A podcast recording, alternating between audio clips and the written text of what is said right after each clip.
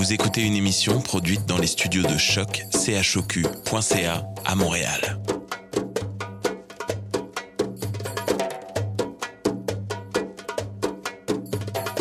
Vous êtes tous les bienvenus à Radio Dodo, une radio internationale destinée aux tout petits enfants victimes des guerres. Radio Dodo est une initiative neutre et patronnée par la Commission canadienne pour l'UNESCO. أهلا وسهلا فيكم على راديو دودو إذاعة عالمية لأجل كل طفل عاش الحرب راديو دودو مبادرة حيادية تحت رعاية الهيئة الكندية لليونسكو Welcome to Radio Dodo, a radio station dedicated to all the children victim of war. Radio Dodo is neutral and patroned by the Canadian Commission of the UNESCO.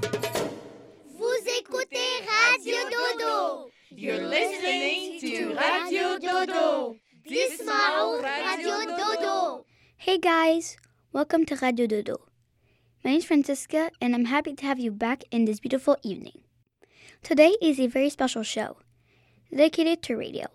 Is realized in collaboration with the Canadian Commission of UNESCO and CHOQ.ca. On this occasion, Brigitte explains the story of the genesis of Radio Dodo. Paula reads an adaptation of Aina Loke, the story of a boy who learns to express himself thanks to radio. The story was selected by Bernard, the host of Radio Dodo second season, for his segment Bernard's Rendezvous. Paul, who works at CHOQ, introduces you the fascinating world of radio. Then Marianne teaches the origins of radio. In conclusion, this week's playlist was created by the team at CHOQ, the radio station in Montreal from where I'm speaking to you at this moment. Until next time, I wish you a wonderful show. Good night.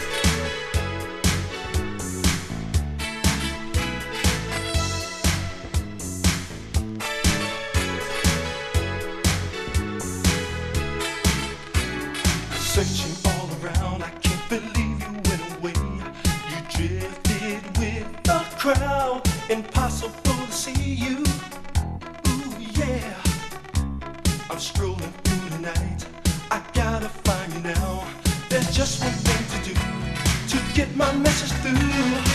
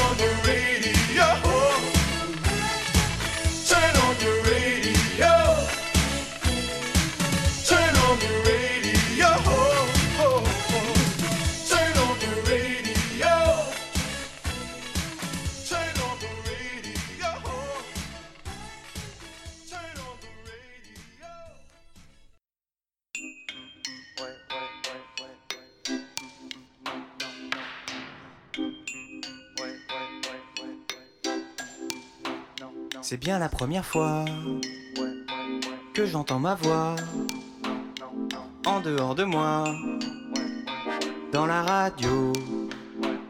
Je ne me reconnais pas, je ne sais pas si j'aime ça, mais regarde tout ce qu'on peut faire dans la radio.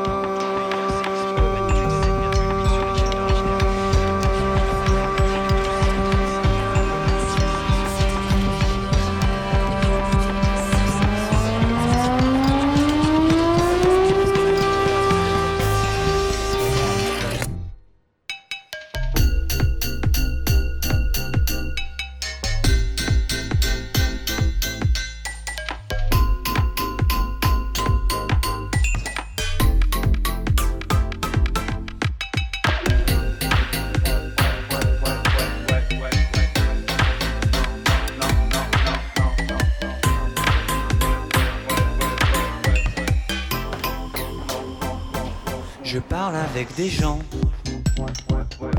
qui sont intelligents. Et moi j'ai pas d'avis. Parce que je trouve que ça dépend. Je suis passé dans le futur. J'avais trop envie d'y repasser. Je me suis fait plein de contacts. Là-bas les gens ont plein de projets. Et moi je n'existais plus. C'est pas important.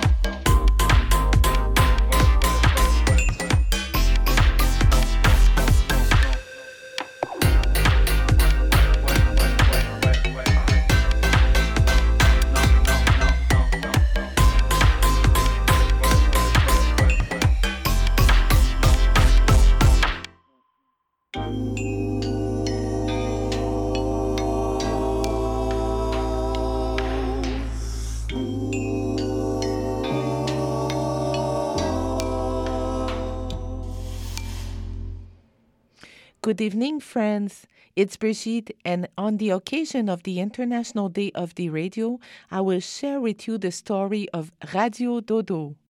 It all started about 15 years ago when I went with my son Sam to Aleppo in Syria. My dad was already there, and together we had a wonderful week. We found friends and a spectacular country, and Sam, who was only 10 years old at the time, loved Aleppo. He loved playing with children in the parks and on the street, and sometimes he even managed to find friends who spoke French. We visited several countries during this four months trip to Africa and the Middle East. And when we returned back to Canada, we used to say that our favorite place was our trip to Aleppo. I will put some picture of our trip on our website just for you, my dear friends. When the conflict started in Syria, I remember you with whom Sam played a few years ago, and I wanted to find a way to help you. I would have loved to go hug you and comfort you all, but it was impossible. My arms are not big enough. So I was looking for a way to help you, to tell you that we love you, that we miss you. So a good friend of mine told me about radio, which is magical because its radio waves can go anywhere. So it's as simple as this. I imagine a radio just for you, my dear children that I love, a radio that can help you fall asleep and have sweet dreams at night. And here is Radio Dodo.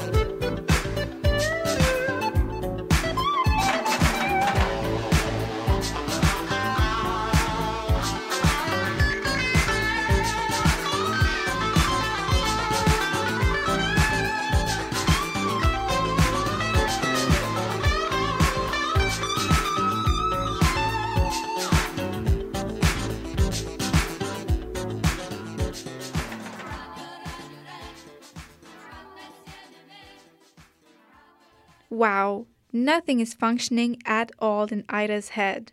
It's a complete mess, worse than the one tossed on his closet. It's a clutter, a cacophony, worse than the one left on his bed. It makes Ida upset. He can't pull through it all. Annoyed, he throws it all. He wishes he could say something, but he doesn't know the shape of it, nor its color, nor format. Things are wrong from inside. It drums, stuck there, and there's nothing to make it come out. Ida would like to speak of what is wrong in his head, but he doesn't possess the words to describe it. It's stuck. But what is it? Ida turns on the radio. Music is playing, percussions, voices, strings. He could comprehend its shape, its color, and format. His body twirling, Ida feels light, oh, so light. Ida likes that. He travels, speaks to the sun and clouds about life on earth, about misery, about things, about boredom, about fantasy, what isn't allowed, desires, about mundane treats, about everything that is left to discover. And that makes Ida laugh. And he's okay. Yes, everything is okay.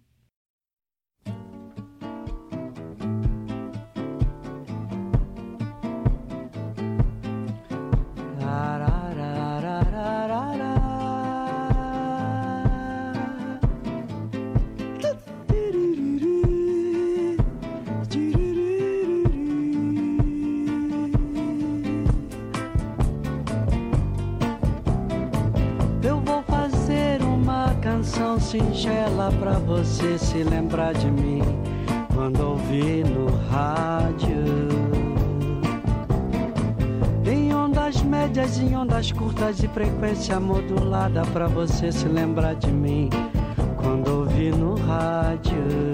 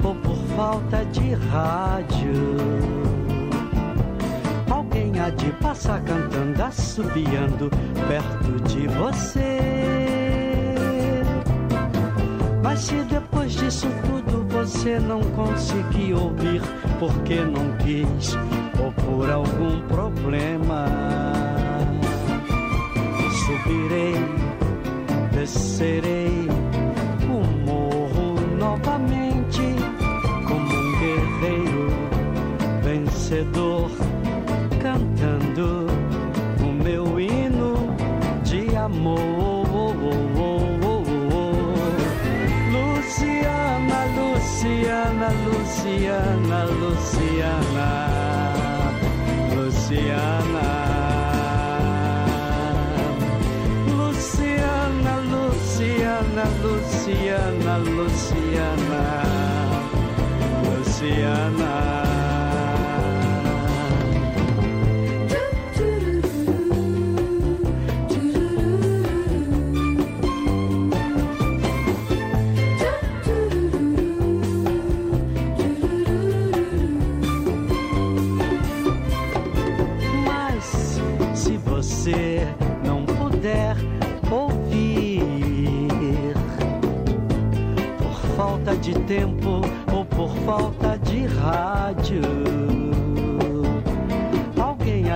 Passar cantando, assobiando perto de você. depois disso tudo você não conseguiu ouvir porque não quis ou por algum problema. Subirei, descerei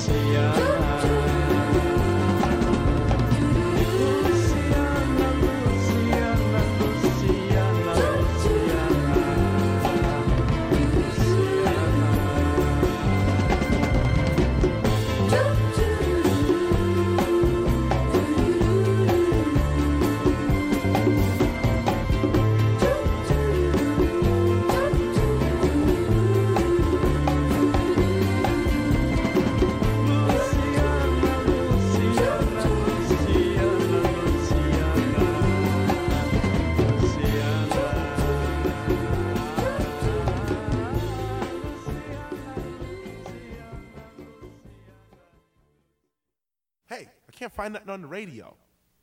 Uh, yo, turn to that station.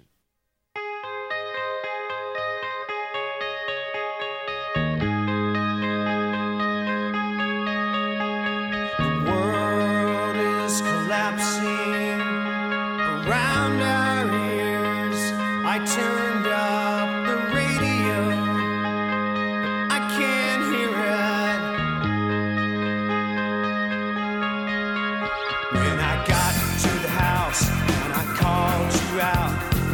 tell you had been crying, crying. It's that same, same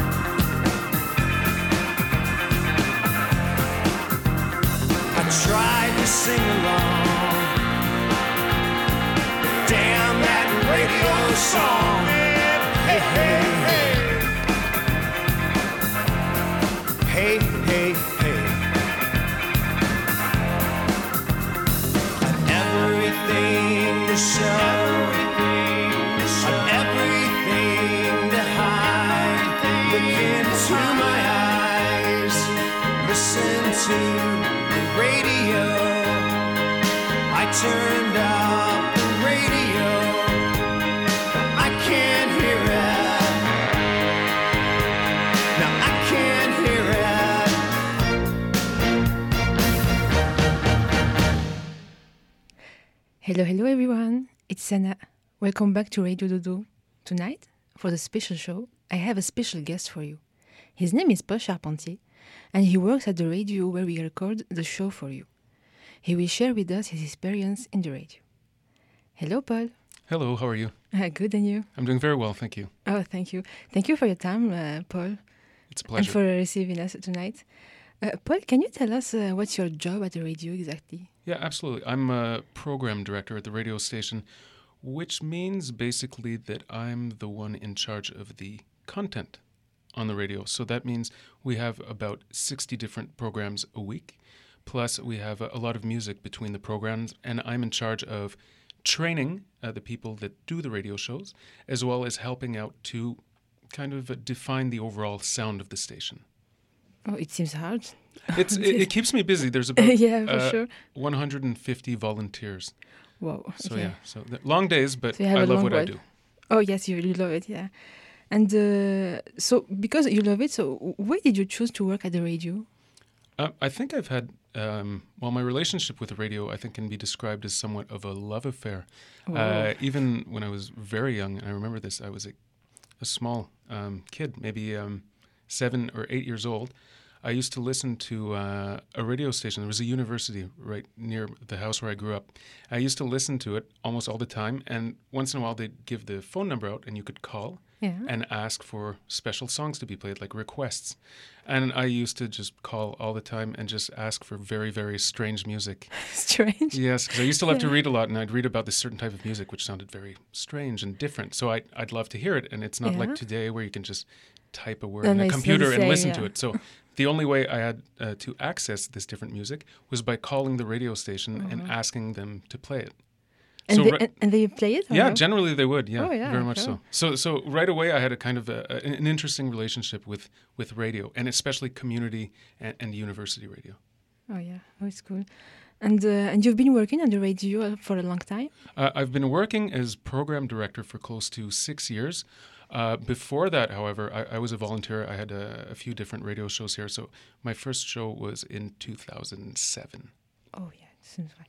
Oh, so so you started as a, as a as a volunteer. Yeah, a volunteer. Um, I, I, I think I, I, I was in university at the time, and I had friends that were interested in uh, kind of international music, music from around the world, and uh, I helped them. I used to do kind of the um, the technical stuff, so I would help with the recordings or help them in the studio, and then eventually I had my own uh, music program. And Paul, uh, have you uh, a souvenir to, to share with us about the radio? Since when you were kids? Or, well, uh, yeah, there's a few. Like I, there's the one I mentioned earlier, where, where I used to, Yeah. um, I kind of used my local uh, radio as kind of a primitive or early version of the internet, whereas I, I just used to call them when I wanted to hear something. I remember also making my. Uh, or subjecting, which sounds a bit of a harsh term, but uh, making my mother listen to different music that I, I, I would, you know, record from the radio. There's like cassettes, you know, like a, Uh, yeah, cassette. oh, it's it's so. so I, I would take I my room was on the second floor and I'd have this little radio and I would push it down so the speaker was facing the floor. Yeah. And uh, we had heating in the house. It was like kind of vents were in the floor. And so if I put it on the vent, the sound would travel through the tube, the air vent, Wow. and my mother could hear it in the kitchen. So sometimes I used to play m- music to my mom, which some of it she liked and some of it she thought was terrible, and she was probably right. And now, Paul, I would just like to to talk about uh, Radio Dodo. Sure. So uh, you help us a lot. And Yes. so thank you for that. Just want to have your. Um, well, what do you think about the radio, and what uh, makes you makes you say, "Okay, girls, I'm in with you in the on the project." Sure. Well, well, I remember. I think I don't remember exactly when, but I, I remember getting in contact. Um, I think it's Brigitte uh, Yeah. who got in contact with me first. It must have been by um, an email, I'm guessing, and she was just explaining me uh, the project and uh, who it was destined to, as in uh, what the purpose of the of Radio Dodo was, and and automatically I, I thought it was you know a great idea. It's interesting and and also it's something different. I like trying different things, you know, and uh, it's something that you know we have nothing like that at the radio station. So I'm like, why not?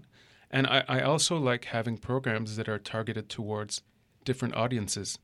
Uh, So a uh, it, it feels like a, a, an important show as well as an interesting one, and and I think if it can do a little bit of good or just bring someone just a little bit of of comfort, Comfort, yeah. I, I- think it's worth it, and, and I think it's very interesting. And I'd like to, you know, congratulate you and all the others involved, Yeah. really on behalf of the station, because I, I- I think it's a wonderful project. Oh, thank you, Paul. Thank you. And uh, so I think we have finished for tonight. Okay. And do you want to say something for the kids that are listening tonight? Sure, absolutely. I, I would say that um, there's going to come a time in your life where uh, you may not be looking for it, but you'll find something that interests you so much that you like doing it all the time. Well, follow that, and you'll see that's kind of like following your dreams, and you'll see good things will come to you. Oh, it's so beautiful. Thank you, Paul. You're very welcome. Thank Mhm. you. Bye.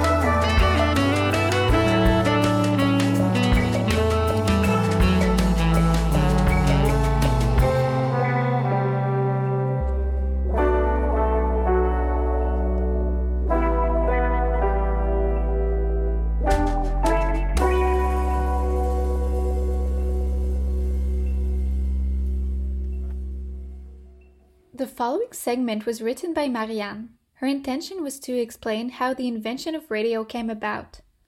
It's good to know that radio is a collective invention. Many people had to make discoveries to make it possible to communicate across long distances without being related by a cable. To replace cables by the radio antenna, wavelengths had to be discovered. Before discovering wavelengths, radio waves had to be discovered. And before we were even able to discover that, we had to learn more about electromagnetic waves. If you've ever thrown a rock in a lake, you know what a wave is. The circle traveling outwards from the point of impact with the lake is the wave traveling in the water. There are two types of waves. The first one is mechanical and the second one is electromagnetic. Mechanical waves move through matter, like it does in water.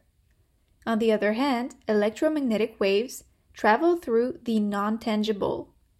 Light is a great example of electromagnetic waves, and so are the radio waves. The person who found out about electromagnetic waves back in 1864 is John Clerk Maxwell. A couple decades later, in 1887, Heinrich Hertz discovers radio waves thanks to an electromagnetic device. These waves send signal on long distances and travel to the speed of light. This establishes the basis of the method to send radio signals. However, it's of no use to send something if it cannot be received. A few years after Heinrich Hertz's discovery, Edward Branly came with a solution to that issue in the form of radio conductivity. A year later, he conceived a transmitting antenna which would allow to communicate on very large distances. Alexander Popov had experimented with that idea in 1893. Let's do a short recap. Hertz discovered how to produce radio waves. Later, Branly discovered how to receive the waves, and Popov took care of the antenna.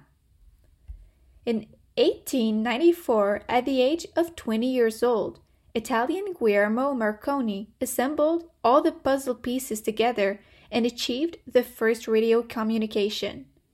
He first did an experiment in his parents' attic. Then he went aboard a ship five kilometers away from the shore to communicate with the port from where he'd left. It worked. Therefore, a few days later, he sailed 16 kilometers away from the port and tried again. The second attempt was also conclusive. He decided to make the same experiment, but this time on a much bigger scale. He tried to communicate from France to England. Once again, it was a success. He finally tried to communicate across the Atlantic Ocean, then the Pacific Ocean, and it worked every single time. It worked so well that today there are radio shows across the world, like Radio Dodo, who broadcast a multitude of beautiful songs and keep us informed on a plethora of topics. Radio waves cross over borders, and Marianne is so very happy about that because thanks to the radio, she gets to let you know that she loves you. Have a great night of sleep, and may you have wonderful dreams.